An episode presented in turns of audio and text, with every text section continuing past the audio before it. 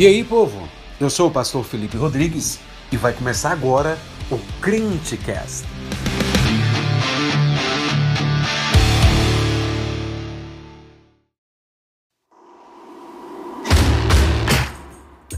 Fala, jovem, beleza? Passando aqui para te deixar alguns recados. Primeiro de tudo, siga o Crentecast no Instagram, arroba o Crentecast. Siga a gente também aí no Spotify. E não esquece de seguir o nosso pastor Felipe Rodrigues aí no Instagram, arroba Felipe Rodrigues PR. Fique agora com o sermão de domingo, respostas de Jesus sobre o fim dos tempos. O Gran Final.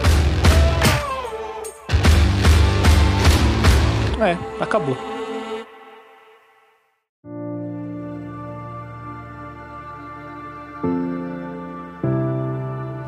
Momento mais aguardado pela igreja do Senhor, pela criação do Senhor. Talvez não seja um momento tão aguardado por aqueles que não têm uma aliança com Deus, que não fazem parte da família do Senhor. Eu não sei se tem alguém nos ouvindo nessa noite que ainda não faz parte da família de Deus. Eu quero dizer algo para você muito sério nessa noite. Você precisa fazer parte da família de Deus. Porque o que nós falaremos nessa noite, através da profecia do nosso Senhor Jesus Cristo, ela é mais real do que você mesmo possa imaginar. Então, se alguém está ouvindo essa mensagem e ainda não entregou a sua vida a Cristo, faça isso nessa noite, ajoelhando na sua casa, clamando pelas misericórdias do Senhor, porque a volta dele é real. E nós vamos falar sobre esse grande finale agora de tudo que nós temos falado durante esse mês. Amém? Eu quero convidar vocês para que nós possamos ler o texto sagrado que está entre o verso 29 e o verso 31. Amém? Diz assim o texto sagrado: Logo em seguida, a tribulação daqueles dias, o sol escurecerá, a lua não dará a sua claridade, e as estrelas cairão do firmamento, e os poderes dos céus serão abalados. Então aparecerá no céu o sinal do Filho do Homem. Todos os povos da terra se lamentarão e verão o Filho do Homem vindo sobre as nuvens do céu com poder e muita glória. E ele enviará os seus anjos com grande clangor de trombeta, os quais reunirão os seus escolhidos dos quatro ventos, de uma a outra extremidade dos céus. Amém? Meus amados, você que tem nos acompanhado durante esses dias, esses domingos, talvez você já conseguiu entender um pouco sobre como vai ser o fim dos tempos. O fim dos tempos é uma das matérias bíblicas que é recheada de mistérios. E talvez o ser humano ele seja muito curioso e por causa da sua curiosidade eles buscam de alguma maneira é, fazer algumas traduções, algumas interpretações. Eles buscam cravar datas, né? Porque esse misticismo que envolve o fim ele desperta nas pessoas a curiosidade, essa, essa questão de saber como é que essas coisas vão acontecer. Tanto que esse discurso se inicia porque os discípulos de Jesus fazem três perguntas a respeito do fim das coisas. E Jesus então traz a sua profecia, das profecias mais marcantes do Evangelho de Mateus, falando sobre o fim. É engraçado porque quando eu tive a oportunidade de visitar a Espanha, eu acho que eu contei algumas vezes, é, a, nós estávamos almoçando na casa de um pastor, amigo nosso, e eu ia pregar numa igreja em Madrid, e nós fomos para a casa desse pastor em Madrid. Eu estava com o pastor que havia me convidado para estar lá, e fomos na casa de um outro pastor em Madrid. Nós iríamos almoçar e eu iria pregar à noite lá. E ele convidou algumas pessoas, e essas pessoas almoçando com a gente, todas as pessoas crentes. Uma pessoa no meio do almoço, ela se levantou e falou o seguinte: Eu sei a data em que Cristo vai voltar. Quando ele falou isso, todo mundo largou as colheres assim e ficou: Sério? Sério? Você sabe? É porque eu fiz um cálculo, as 70 semanas de Daniel, com os 40 dias, não sei do que, mais os 120 dias e não sei do que, blá blá blá. E ele calculou, isso em 2014, ele calculou que Jesus voltaria em 2020. E ele falou: Eu tenho certeza e a precisão de que Jesus voltará em 2020. E eu lembro que ele falou dia e falou mês, eu não lembro quais são os dias, mas ele citou um dia e um mês. Mas o ano, eu lembro que ele falou que em 2020 era o ano que Jesus voltaria. E aí eu me lembro que o pastor que me convidou, um homem muito usado por Deus, ele levantou e falou o seguinte: Pois eu digo que você é profeta de Satanás, porque o único que sabe o dia da volta do Filho do Homem é o próprio Deus. Você fala por Satanás. Se você sabe o dia da volta de Cristo, é Satanás que está falando na tua boca, porque você está tentando tomar o lugar de Deus. E aí, claro, né, aquele almoço não foi mais um almoço tão agradável, porque aquele rapaz levantou e foi embora completamente envergonhado e contrariado. Meus amados, igual a esse rapaz, existem inúmeras pessoas que fazem as mais diversas teorias, que, que apresentam as mais aberrantes interpretações a respeito do fim. Muitas pessoas não se satisfazem com as palavras de Cristo, elas querem ir além, elas querem colocar interpretações além daquilo que o próprio Senhor Jesus já estabeleceu. Esse não é o nosso papel. O nosso papel não é saber qual é a cor da roupa que Jesus vai estar vestido no dia que ele voltar para buscar a sua igreja. E mais do que isso, às vezes nós criamos problemas pelas nossas próprias interpretações. Né? Nós temos pessoas que acreditam que Jesus ele volta antes da tribulação. Nós temos outras pessoas que acreditam que Jesus volta no meio da tribulação. Nós temos uma outra linha de pensamento que acredita que Jesus volta depois da grande tribulação. E muitas vezes as igrejas ficam brigando para saber se vem antes, no meio, se vem depois. O que nós precisamos saber, irmãos, é a verdade que não muda. Jesus vai voltar. Isso é certo, isso é real, porque o próprio Cristo, ele é a garantia da sua palavra quando ele diz que ele voltaria para buscar a sua igreja. Então, nós não precisamos entrar nessa roda de desespero e essa roda de agonia em que o mundo está inserido, porque nós temos a palavra do nosso Senhor. Nós falamos alguns domingos que Jesus, ele se preocupa em contar para a sua igreja como as coisas acontecerão. Tanto que ele diz várias vezes: "Veja como eu tenho dito para vocês. Vejam como essas coisas elas irão acontecer."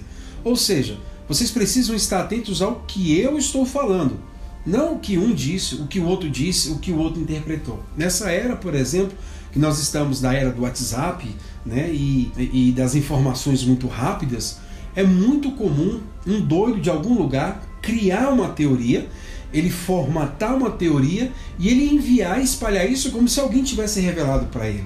Se você tem acompanhado desde o primeiro domingo, quando a gente iniciou essa série de mensagens, você está entendendo como é que o final está se desenhando. Então, para você que está entrando agora, nós falamos que Jesus responde uma pergunta dos discípulos, dizendo, primeiramente, algumas coisas vão acontecer que é o princípio das dores. Nós estamos inseridos já no princípio das dores. Guerras, rumores de guerras, pandemias, terremotos, sabe? Nação levantando contra nação, essas coisas já estão acontecendo. E Jesus chama isso de princípio das dores. Mas ele diz o seguinte: mas ainda não é o final. Depois Jesus ele vem e ele traz uma outra resposta para os discípulos para falar de coisas que aconteceriam ainda ali na época deles. É como se Jesus estivesse falando o seguinte: eu vou provar para vocês que o que eu estou falando que vai acontecer é verdade. Vai acontecer algo agora perto de vocês e vocês vão lembrar das minhas palavras. E de fato, aconteceu conforme Jesus diz. Depois Jesus ele volta para falar sobre o fim dos tempos. E aí ele já volta falando sobre a grande tribulação, que foi o que nós falamos domingo passado. Ele fala sobre as coisas que acontecerão de uma tribulação que nunca houve semelhante na história. E essa tribulação, se ela não fosse abreviada, os eleitos eles seriam dizimados. O que, Jesus está dizendo? Que os eleitos passariam pela grande tribulação.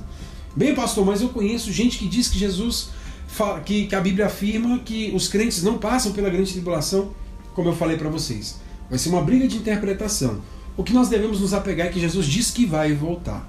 Mas, segundo o que nós entendemos da leitura do texto bíblico, Jesus falou que os eleitos estariam inseridos na tribulação.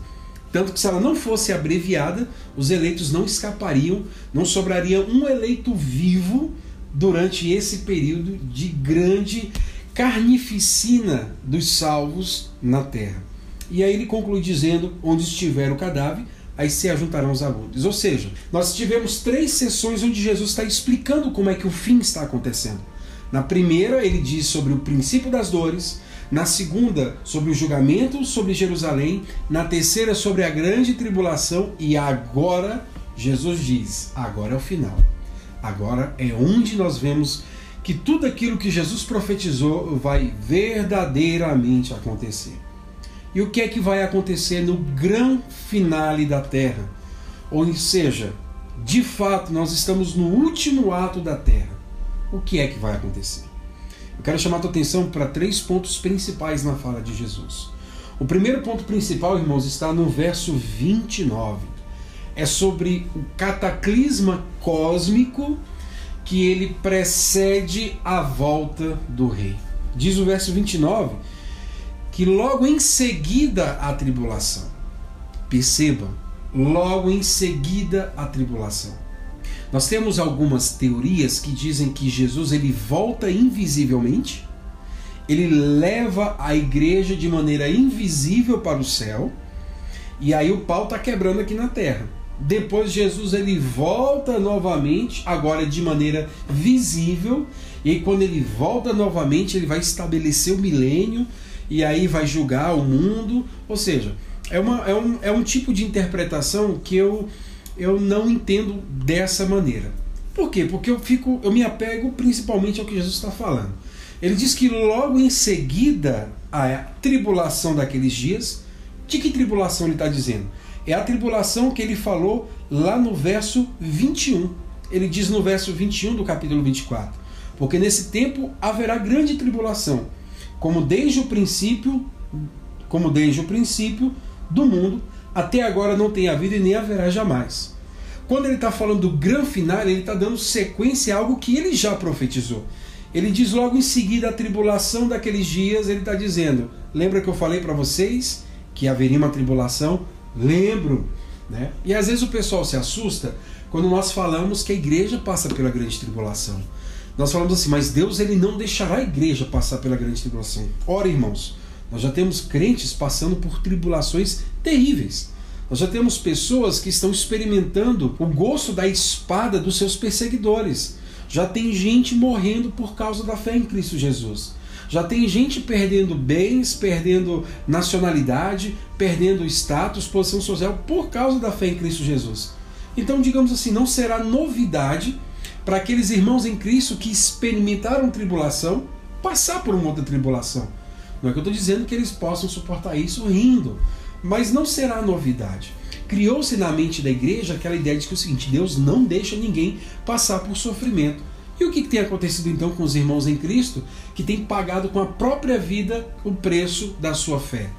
Então nós precisamos pensar nessas coisas, nós precisamos abrir a mente para entender o que tem acontecido no mundo, para que a gente possa entender as palavras de Cristo e falar de fato.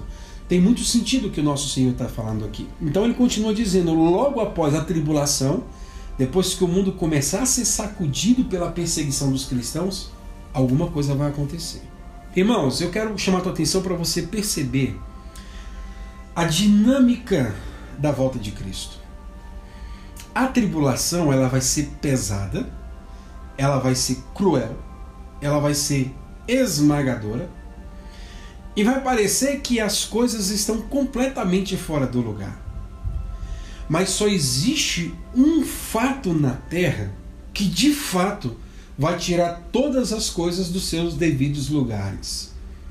Vai haver um momento na Terra que, enquanto a gente está achando que está tudo fora do lugar, vai acontecer algo infinitamente mais poderoso que vai mostrar para a gente que se a gente achava que a coisa estava fora do lugar, agora é que piorou. É como a gente fala, né?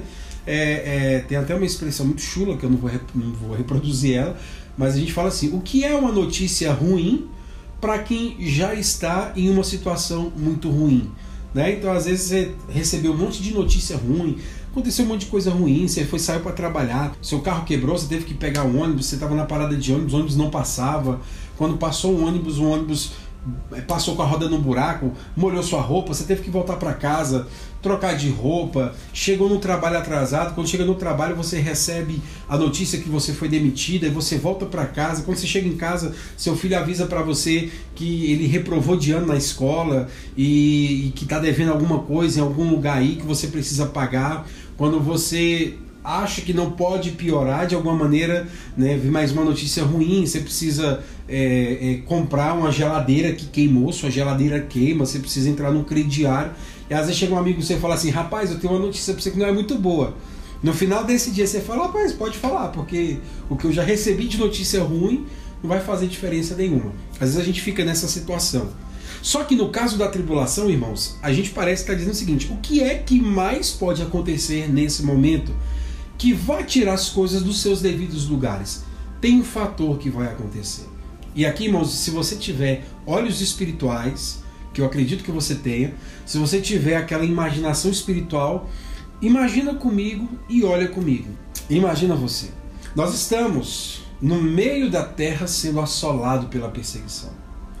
Nós estamos no meio da terra vendo a igreja, a noiva, sangrando, porque o sistema do anticristo, que se opõe ao próprio Cristo, está esmagando, levando crentes para as torturas, para a morte, para o sacrifício. A gente se pergunta o seguinte: não vai acontecer nada? Vai acontecer. Jesus ele falou no verso 28 que onde estiver o cadáver, aí se ajuntarão os abutres. Ele está dizendo o seguinte: quando a coisa se tornar tão insustentável, quando a coisa ela começar a se tornar tão absurdamente sustentável, é hora do reagir. E aí Jesus diz que logo em seguida da tribulação, o sol escurecerá, a lua não dará sua claridade, as estrelas cairão do firmamento e os poderes do céu serão abalados. Perceba essas, essas quatro evidências: o sol escurecerá, a lua não dará sua claridade, as estrelas cairão do firmamento e os poderes do céu serão abalados. Existe uma grande discussão, irmãos, dentro da teologia, se esses sinais são sinais literais ou não. Se isso de fato, visivelmente e fisicamente aconteceria. Então nós temos um pessoal que diz que esses sinais são sinais literais, ou seja, que verdadeiramente vão acontecer. Existe uma outra turma que, estudando a palavra, acredita que possa Jesus possa estar usando figuras de linguagem, né? pegando uma, uma, uma, uma linguagem prestada da, da literatura apocalíptica lá do Antigo Testamento. A gente não tem como comparar todas as, as passagens, porque é uma pregação, não é um estudo bíblico, mas nós temos várias passagens no Antigo Testamento que usam essa linguagem né, para trazer aquela ideia de alguma coisa sobrenatural que está acontecendo. Por exemplo, o sol se escurecerá. Você já parou para pensar como é que é o sol se escurecendo? Quem está em Palmas, Tocantins, é impossível. Aqui em Brasília também dá setembro, tem um sol na cabeça de cada brasiliense aqui. E aí a gente fica pensando como é que pode ser essa ideia do sol se escurecer assim, é impossível para a gente, porque seria, seria um evento absurdo. E lógico, se o sol se escurece e não dá a sua luz, acaba a vida na Terra, acaba a vida em todo o universo. Mas Jesus está dizendo que de alguma maneira alguma coisa vai acontecer. Eu me alinho à posição das pessoas que dizem que são eventos literais, eventos que de fato vão acontecer.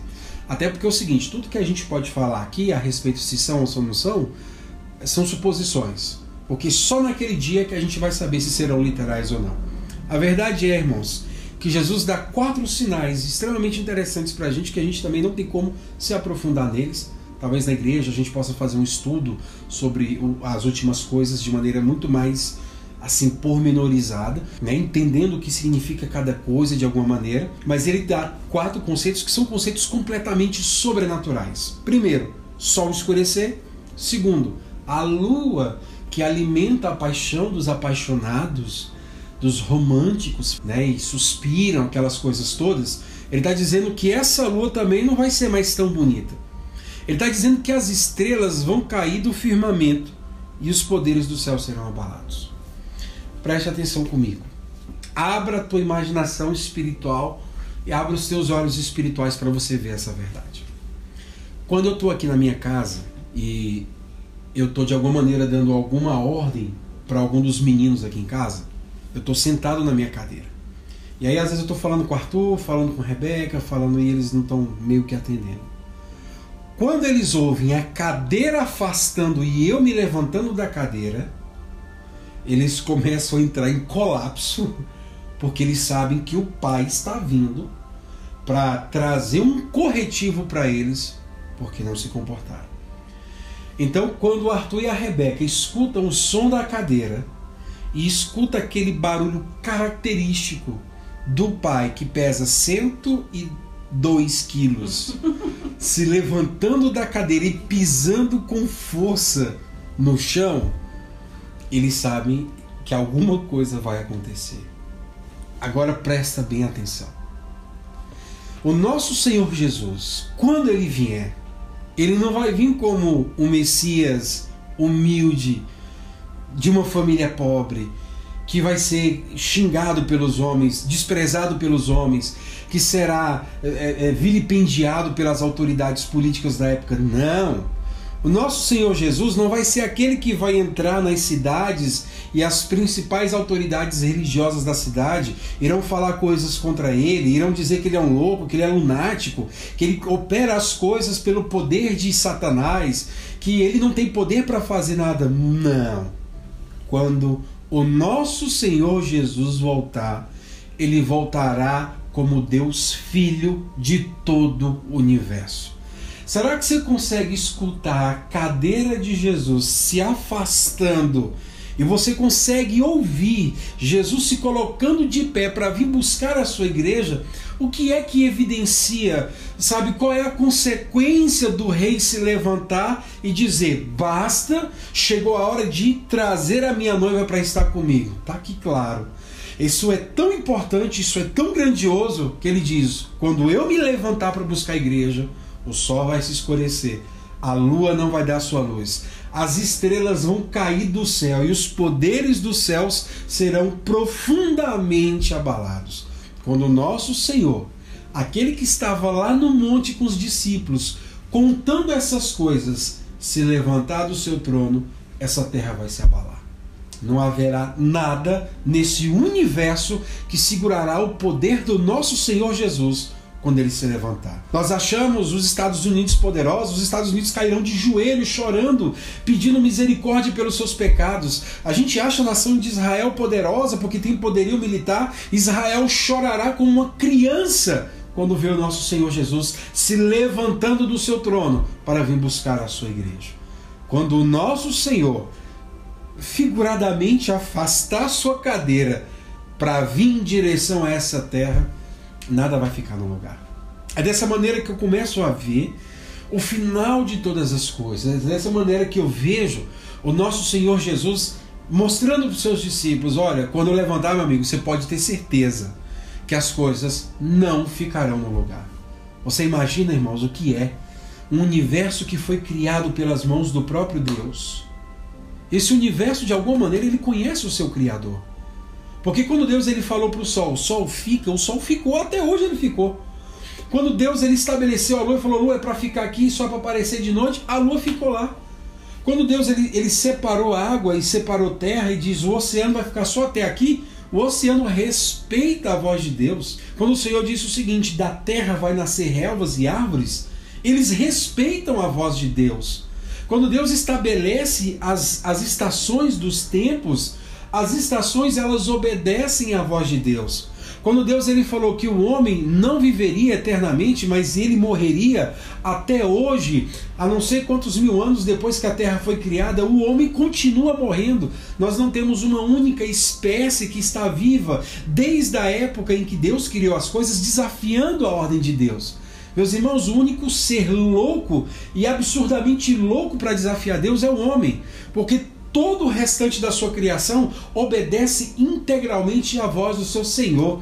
Agora você imagina as estrelas, o sol, a lua, os poderes dos céus que foram criados por Deus, que obedecem integralmente à voz de Deus, presenciando o redentor se levantando para vir em redor da terra eles são muito mais eles são muito mais tementes do que a gente. O sol, a lua, as estrelas, os poderes dos céus, eles são muito mais adoradores de Deus do que do que a gente, porque quando eles perceberem que o rei se levantou do seu trono, vai haver um colapso terrível entre eles.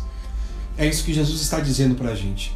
Quando eu me colocar de pé, haverá um sinal de que essa terra ela vai entrar num colapso que os protestos que a gente tem visto hoje são fichinha perto daquilo que vai acontecer quando o Senhor decidir que é a hora de vir buscar a sua noiva. Por isso, a primeira coisa do grande finale é essa evidência de que o rei está se levantando do seu trono. A evidência de que o rei está se levantando do seu trono, não estou falando aqui figuradamente, eu não sei se Deus vai levantar do trono, como é que vai ser, mas aqui dentro da minha limitação imaginativa, eu imagino o Senhor dizendo: Vamos lá, que chegou a hora da gente começar a verdadeira festa para todos os fiéis que bravamente lutaram pela fama da Trindade Santa que está nos céus. Então a primeira coisa que eu quero que vocês entendam é esse cataclisma cósmico do verso 29 que prenuncia a volta do rei. Por que, que isso vai acontecer? Porque o rei está vindo ao nosso encontro.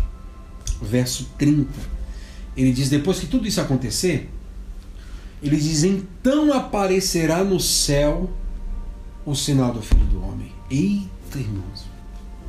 Lembra, irmãos, se você está com a Bíblia aberta, é para você estar tá com a Bíblia aberta. Se você não tiver com a Bíblia aberta, que o Senhor possa colocar pó de mico em você. Ele diz o seguinte no verso 27: Porque assim como o relâmpago que sai do Oriente se mostra até no Ocidente, assim há de ser a vinda do Filho do Homem. Ele agora está dizendo aqui no verso 30 que haverá no céu o sinal do Filho do Homem. Quando Jesus está falando da tribulação que virá sobre a terra, ele está dizendo o seguinte: muitos dirão, Cristo está ali, ou Cristo está em outro local. Jesus diz: não creiam neles. Outros dirão, Cristo está no deserto. Há uma referência ao João Batista, ele diz: não creiam nele. Ou então Cristo está dentro da casa. Jesus falou: não creio nele. Porque no dia que eu vier, vocês vão ver que eu vou estar voltando. No dia que eu aparecer novamente, vocês vão saber. E aqui ele está dando mais uma vez a certeza para os seus discípulos e para todos os seus filhos de como será a volta dele. Ele diz no verso 30: Então, vocês não precisarão de nenhum falso profeta dizendo para vocês onde Cristo vai estar. Vocês não precisarão de nenhum falso Cristo dizendo para vocês onde é que ele vai estar. Porque depois de todas essas coisas, então o sinal vai aparecer. Aí, nega, não tem para onde você correr, porque o sinal do Filho do Homem será visível a todas as pessoas. É o que diz a palavra do Senhor. Olha o que ele está falando, irmãos. Todos os povos da terra se lamentarão e verão o Filho do Homem. E aí, mais uma vez, nós entramos naquela discussão né, de um arrebatamento visível, de uma volta de Cristo visível, invisível, né? Tem até aquela, aquela frase muito conhecida nos carros, olha, em caso de arrebatamento, esse carro se desgovernará, né? Tem umas, né, inclusive algumas músicas, alguns filmes que mostram, né, onde é que estão os crentes? Cadê os crentes, né? Por onde é que os crentes foram? Onde é que eles estão, né? Ah, tinha um, tinha um povo que tinha nessa igreja, né? Filmes deixados para trás, todas essas coisas. Mas Jesus está dizendo que quando ele vier, todos os povos não apenas virão, mas verão e se lamentarão. Porque de fato, toda aquela fábula, mas toda aquela história que parecia uma história fantasiosa, ela se tornou real. Tudo aquilo que foi falado e foi pregado durante anos, que foi ridicularizado, menosprezado, minimizado pelo mundo, se tornou real. É aquela ideia, tipo, quando uma pessoa. Isso aconteceu comigo. Eu estava numa, numa, numa palestra do, da equipe do John Maxwell sobre liderança e tinha um livreiro, um cara muito culto, um cara muito estudado, e comecei a puxar assunto com ele, estava vendendo os livros. E, e você percebia na fala dele uma certa depressão, um certo desgosto pelo que está fazendo. E aí eu perguntei para ele, ele se ele era de Brasília, ele era de São Paulo, aquela coisa toda, né? E, e, e aí foi me contar um pouco da vida dele. E ele me falou sobre oportunidades. E ele disse o seguinte, rapaz, na década de 70, um médico chegou para mim, um amigo meu, lá no bairro, não sei da onde, no, em algum local lá que eu não sei onde é que é isso, é, lá, não sei se era no Brás, lá em São Paulo. Um médico amigo meu me, cham, me chamou para abrir um negócio com ele. Mas o negócio era muito absurdo, não tinha como dar certo. A gente via aquele negócio, não tinha como dar certo aquele negócio, né? Ele me contou o plano dele, falou, cara, vamos entrar como sócio, a minha visão é essa, vai crescer desse tanto, vai dar certo. Cara, mas não vai dar certo. Isso aqui não tem nada a ver com a cidade de São Paulo. Isso aqui não tem nada a ver, sabe? Não faz parte da cultura de São Paulo. Isso é coisa de doido, cara. Eu realmente não vou entrar nesse, nesse, nesse projeto contigo. E eu falei, e você estava certo? Ele falou, pois é. Esse projeto deu muito certo. Esse meu amigo que me chamou para abrir um negócio com ele está milionário. Eu falei, é mesmo? Ele, pois é. Ele me chamou de menino, né? Porque eu tenho essa cara de menino, né? Ele falou assim, pois é, menino. Porque eu perdi a oportunidade de ser sócio do Habibs. O cara que foi iniciar o Habibs chamou aquele livreiro para começar um projeto. E ele não acreditou naquele projeto. Falou, não, isso é loucura. Comida árabe em São Paulo, na década de 70, você tá louco, isso não existe. Isso aqui não vai pegar, cara, isso é uma loucura, isso é uma, isso é uma conversa. Não, não vou gastar meu dinheiro, nem vou gastar meu tempo com isso. Isso aconteceu no ano mais ou menos de 2004, 2005. Aquele cara, ele tinha sido chamado para ser sócio nos maiores empreendimentos brasileiros de comida. E ele falava com uma tristeza da oportunidade que ele perdeu de se tornar sócio do Habibs. E a vida levou ele para um outro caminho, tanto que hoje ele estava trabalhando em vender livros, mas com muita tristeza. É o que vai acontecer com o povo que foi chamado para acreditar na profecia do nosso Senhor a respeito do fim dos tempos. Nós pregamos, irmãos. Nós falamos que Cristo vai voltar. Nós falamos que Cristo ele é o mediador entre Deus e os homens. Mas vocês percebam que a maioria das pessoas rejeitam o evangelho da graça do nosso Senhor. Elas riem da gente. Elas riem do evangelho. Elas riem da nossa da nossa tentativa de nos tornarmos mais santos por causa do Senhor. Nós somos ridicularizados, nós somos taxados de santarrões, de santos hipócritas, de santos do pau oco, né? Quem é você, né? Tem aquela frase, comedor de feijão, para vir dizer que eu sou pecador, você não é ninguém. Eu também conheço o seu passado, eu também conheço os seus pecados. Você é ninguém para falar para mim sobre uma volta de Cristo, isso não existe. Você é alienado, lembrei da palavra. Você é louco, sabe? Essa, essa história não vai acontecer. Jesus não vai voltar. Isso é um mito que foi criado para manter a sociedade toda dominada. Aí chega um momento que Jesus volta. O que vai acontecer com essas pessoas? Vocês acham que elas vão dizer, Osana é o que vem em nome do Senhor? Ou você acha que elas vão dizer, e de fato era verdade essa história?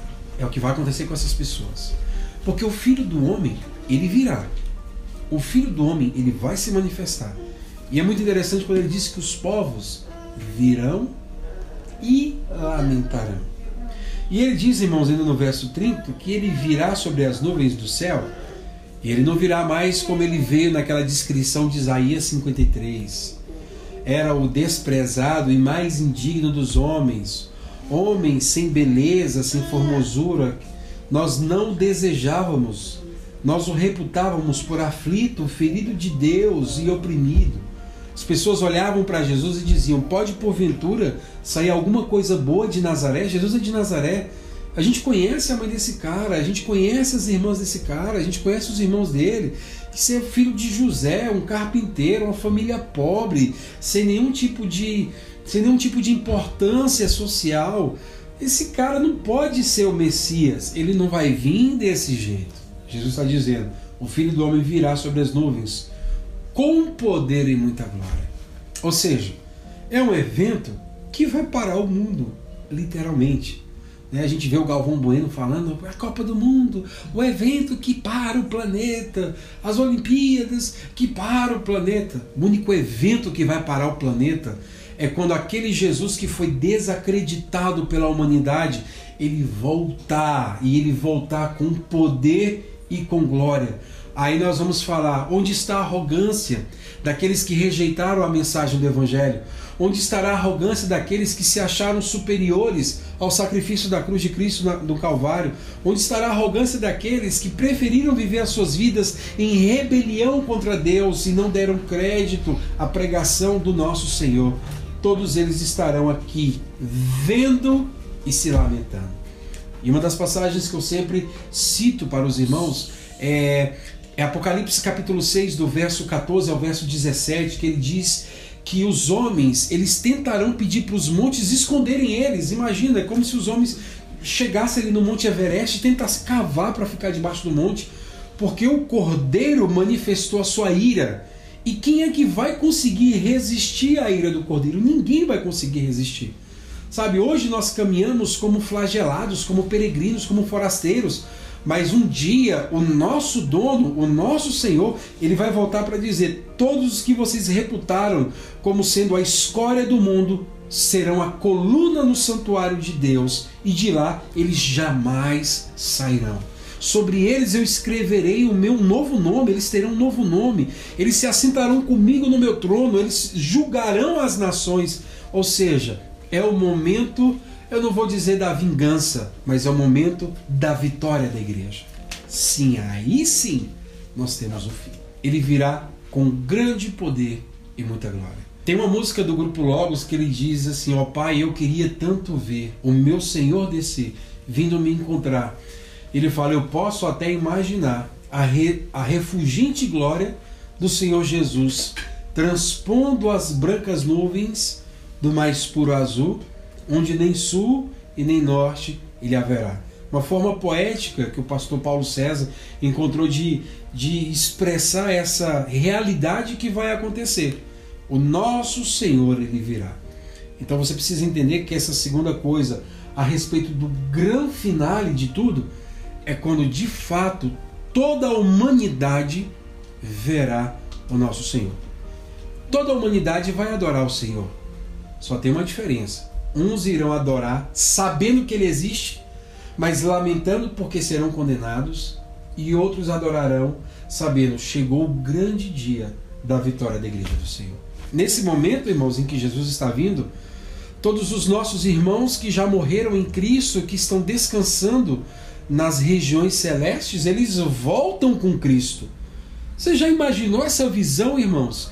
Os nossos parentes queridos, os nossos irmãos que morreram por causa da fé em Cristo, agora eles voltam das regiões celestes e eles se unem novamente ao seu corpo, mas já não é um corpo como esse nosso que engorda, que emagrece, que adoece, que morre. É um corpo transformado e nós que estamos aqui receberemos uma transformação instantânea e nessa transformação instantânea, nós já estaremos semelhantes ao corpo do nosso Senhor Jesus Cristo. E tudo que vai acontecer na terra são as pessoas observando a grande vitória da igreja. Então, irmãos, imagina o quadro. Imagina o quadro do universo começando a se abalar. Imagina a obediente criação começando a dizer: está acontecendo alguma coisa, está acontecendo alguma coisa o nosso Senhor, ele não está quieto. Alguma coisa está acontecendo, o sol apaga, a luz apaga, as estrelas começam a andar igual barata tonta pelo céu, ou seja, é o sinal da volta de Cristo. E quando ele estiver voltando, os mortos estarão voltando para os seus corpos, corpos que serão transformados, e nós estaremos aqui olhando a volta do Filho do Homem, um grande evento parando toda a humanidade, com corpos sendo transformados, e nós nos encontramos com o Senhor. Meu Deus do céu. E aí ele caminha para a última parte desse grande finale, que é o cumprimento da promessa dele, no verso 31. E ele enviará os seus anjos com grande clangor de trombeta, os quais reunirão os seus escolhidos dos quatro ventos, de uma a outra extremidade nos céus. Ele volta visivelmente com grande poder e grande glória, dizendo: Recolham a minha noiva é para os anjos saírem levando os seus eleitos para perto do Senhor. E aqui se cumpre a promessa de que o Senhor fez em toda a Escritura Sagrada, de que Ele voltaria, de que Ele não nos deixaria órfãos, porque Ele foi preparar um lugar para que voltasse e nos levasse para Ele mesmo. Assim como os anjos apareceram diante das testemunhas que estavam em Jerusalém vendo Jesus subindo aos céus e dizendo: Por que, que vocês estão olhando? Esse mesmo Jesus que subiu, ele vai voltar? Esses anjos estarão cumprindo essa promessa, recolhendo a igreja do Senhor para estar junto com ele. E aí, irmãos, é impossível nós desassociarmos esse evento com aquelas promessas que estão ditas para nós lá em Apocalipse. Ao que vencer, dali-ei comer do fruto escondido. Ao que vencer, farei ele coluna, coluna do santuário do meu Deus. Ao que vencer, farei com que ele se assente comigo no meu trono. E julgará as nações com cetro de ferro. E ao que vencer, ao que vencer, ao que vencer, ao que vencer. Nesse momento, a nossa mente é inundada com todas as incomparáveis promessas de Deus, as inimagináveis promessas de Deus que são tão boas que a nossa mente ela, ela não consegue processar a beleza, sabe, dessa dessa promessa. A gente fala assim, ah, que graça tem ser coluna do santuário do Senhor. É para a gente ficar paradão, ah, paradão sem fazer nada. Porque a nossa limitação não consegue, sabe, alcançar pelo menos os pés dessa promessa. É como a gente bota uma pedrinha na mão de uma pessoa e a pessoa fala assim: o que eu vou fazer com isso aqui? Você fala, bem, você que sabe, essa pedra vale 10 milhões de dólares. Meu Deus, eu não sabia. Gente, eu não fazia ideia. Eu gosto às vezes de mostrar algumas guitarras pra Thalita, né? Eu falo, meu bem, tá vendo essa guitarra aí? Ela, hum, hum, essa guitarra vale 150 mil reais. Tá louco? O que, que essa guitarra tem? Meu Deus do céu. Tem, tem várias coisas que justificam esse valor dela. A nossa própria limitação, ela não consegue alcançar a profundidade das bênçãos que seguirão os crentes. Mas eu posso dizer para vocês que se Jesus prometeu elas a nós, elas serão maravilhosas. Quando nós formos recolhidos para junto do Senhor, nós iremos desfrutar cada bênção, cada promessa. Nesse dia não haverá mais choro, não haverá mais dor, não haverá mais doença, não haverá mais tristeza, não haverá mais depressão, não haverá crise de ansiedade. Tudo que nós teremos é alegria e uma alegria sem fim. O que o povo faz na sexta-feira, ligando Jorge e Mateus e enchendo a cara de cachaça, o que o povo costuma fazer, sabe, quando se reúne em um pouco espaço de tempo para uma falsa alegria, não se compara com a alegria eterna que os crentes terão quando Jesus voltar e buscar o seu povo para si. Eu creio nessa promessa. Essa promessa é mais verdadeira para mim do que as pessoas que eu estou ouvindo à minha frente. Ela é tão real para mim quanto é real para mim essa Bíblia que eu estou segurando, esse sofá que eu estou sentado, minha esposa e meu filho aqui à minha frente. Essa promessa é real. Eu vivo pensando e cantando essa promessa. Eu vivo aspirando essa promessa. Né? E aí tem uma, uma teoria que chama da teoria do Blaise Pascal, que ele diz o seguinte: conversando com o ateu, o ateu fala assim: bem, não dá para acreditar nessa história. Ele propõe para você um teorema. Imagina que eu acredite que Jesus irá voltar e no final ele não volta. Se isso não acontecer, eu não perdi nada. Porque digamos que a gente acredite que ele volte e no final da nossa vida Jesus não volta. Então beleza, eu já morri mesmo. Se não vai ter volta de Cristo, então não vai me acontecer nada. Eu não perdi nada por acreditar. Mas imagina que se eu vivo sem acreditar e tem uma volta, você vai perder tudo que você poderia ter. Por isso que nós vivemos dentro dessa certeza. A certeza que o próprio Jesus, que afirmou para os seus discípulos que ele voltaria, ele vai voltar. Por isso, meus amados, nós precisamos descansar o nosso coração na promessa do Senhor. Descansar o nosso coração no Cristo que se preocupou com seus discípulos com Cristo que se preocupou com seu povo, que estaria 40 anos à frente passando por uma grande provação, com Cristo que se preocupou com a minha vida e a sua vida. Talvez você não saiba, mas essa palavra só chegou às nossas mãos, só está até nós aqui, chegou até nós no ano de 2020, é porque o Senhor, Ele próprio, manteve a sua palavra, o Senhor sustentou a sua própria palavra escrita para que todos aqueles que viessem a crer no nome de Jesus entendessem quais seriam as promessas do Senhor. Por isso, quando eu leio a palavra, eu não leio só um livro. Eu vejo a demonstração de amor do meu Deus em manter a sua palavra viva e inalterada para que eu leia e para que eu creia. É como se ele estivesse falando o seguinte: olha, aquela, aquele papel que você precisa ler para você saber o que vai acontecer, eu vou preservar ao longo da história para todos aqueles dos quais Deus já predestinou antes da fundação do mundo, eles entendam e descansem na promessa do Senhor. Por isso, meus amados irmãos, nós não podemos ser alienados sem saber qual é a dinâmica do final. A palavra do Senhor foi exposta para todos vocês. Cabe a cada um de vocês pegar essa palavra como a tábua da vida de vocês, aplicar o coração de vocês e viver sobre essa verdade. Viver guiado por essa verdade. O fim está explicado pelo nosso Senhor Jesus Cristo, que é o Senhor do tempo. O fim está explicado pelo nosso Senhor Jesus, que é o Senhor de todas as coisas. Cabe a você agora escolher se vai viver debaixo da verdade do Senhor ou se vai preferir ficar viver assustado com as mentiras que os pseudos profetas eles proferem para ver o povo alarmado.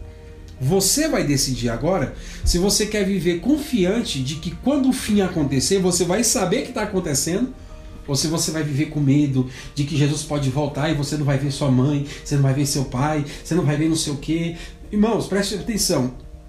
A volta de Cristo vai ser tão poderosa, tão poderosa, que a última coisa que você vai lembrar é do seu pai e da sua mãe. Se o sol vai apagar, a lua vai apagar e as estrelas vão cair do firmamento, a última coisa que você vai lembrar é do seu irmão, do seu parente que não aceitou a Cristo, porque a glória vai ser tão grande que todos nós estaremos impactados por ela. Por isso, irmãos, cabe a cada um de nós agora decidirmos se vamos viver crendo na promessa da palavra do próprio Senhor Jesus ou acreditando nas mentiras que são contadas nas redes sociais, do que as seitas dizem, do que pessoas que não entendem nada a respeito da fé cristã, elas têm afirmado. Está na sua mão agora se a tua vida caminhará em paz, mesmo em meio ao caos, porque descansa no Senhor, ou se você vai viver atribulado, desesperado, com as notícias mais arrepiantes e horripilantes que se passam na nossa televisão. Eu vou fazer como Josué. Eu e a minha casa decidimos caminhar em paz, descansando na palavra do nosso Senhor Jesus. Qual vai ser a tua decisão? Que Deus te abençoe em nome de Jesus.